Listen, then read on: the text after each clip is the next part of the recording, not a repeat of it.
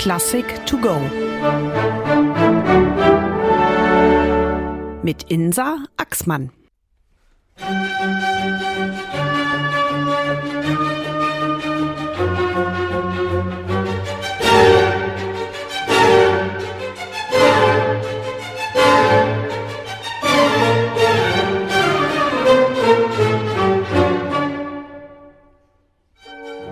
Vielleicht geht es Ihnen ja wie mir.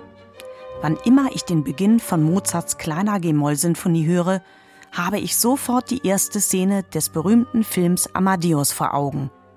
Der greise Komponist Antonio Salieri, der Zeit seines Lebens voller Neid auf den jungen Mozart blickt, wird blutüberströmt nach einem Selbstmordversuch gefunden.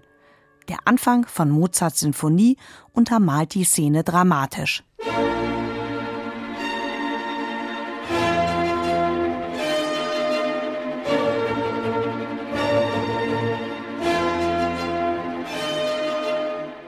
Ob Salieri tatsächlich unter Mozarts Genialität gelitten hat, ist nicht bewiesen.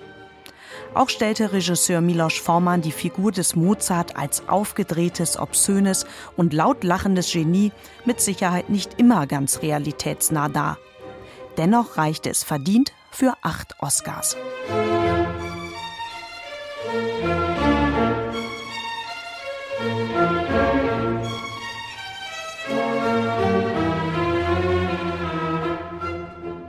Kleine G-Moll-Sinfonie beginnt also äußerst filmtauglich und hochdramatisch. Aber warum eigentlich klein?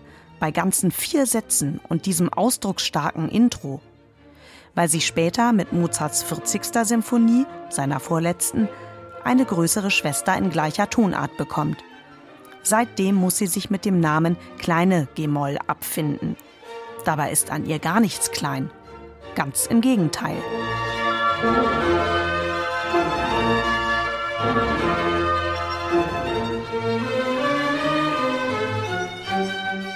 Aber der Reihe nach. Mozart ist ein Teenager von 17 Jahren, als er seine 25. Symphonie komponiert. Nach einer längeren Italienreise in Begleitung seines Vaters Leopold kommt er im Jahr 1773 nach Salzburg zurück. Und da heißt es für das Vollfall Schluss mit lustig. Die Zeiten des umjubelten Wunderkindes sind vorbei. Er tritt die erhoffte Anstellung als Konzertmeister am Fürstenhof an und ist jetzt mit den erwachsenen Aufgaben der Arbeitswelt konfrontiert.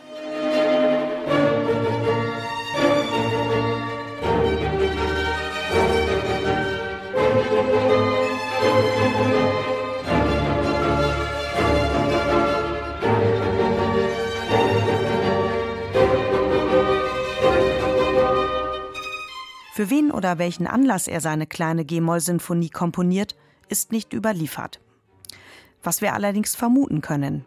Mozart möchte die Salzburger mit einem Orchesterwerk beeindrucken, durch das er als Komponist ernst genommen wird.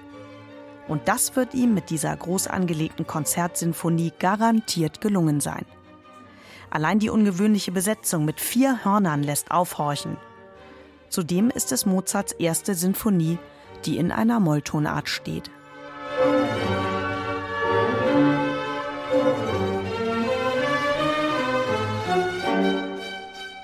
Der erste Satz ist von peitschenden Synkopen in dunkler Grundtonart durchzogen. Die Musik tobt, stampft und ist nicht zu halten. Voller Wucht rast der Auftaktsatz durch das Allegro.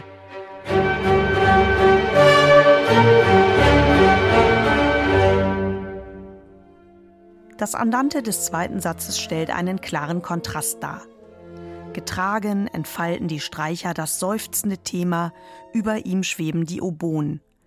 Geradezu sehnsüchtig entfaltet sich hier Mozarts Musik in lichtem S-Dur.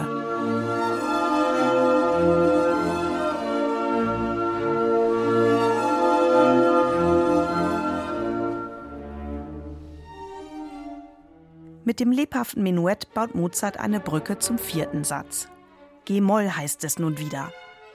Durch die bewegten Kontraste gewinnt die Musik erneut an Dramatik und nimmt Fahrt in Richtung Finale auf.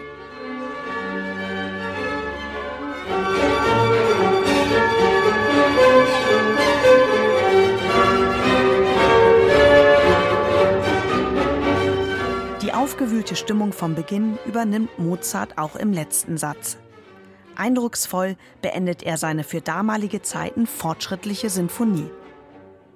Mit Sicherheit hat der Komponist dem Erzbischof mit seiner Musik imponiert. Und falls nicht, hätte der junge Mozart vielleicht so reagiert, wie wir ihn aus Vormanns Kassenschlager Amadeus unvergessen in Erinnerung haben.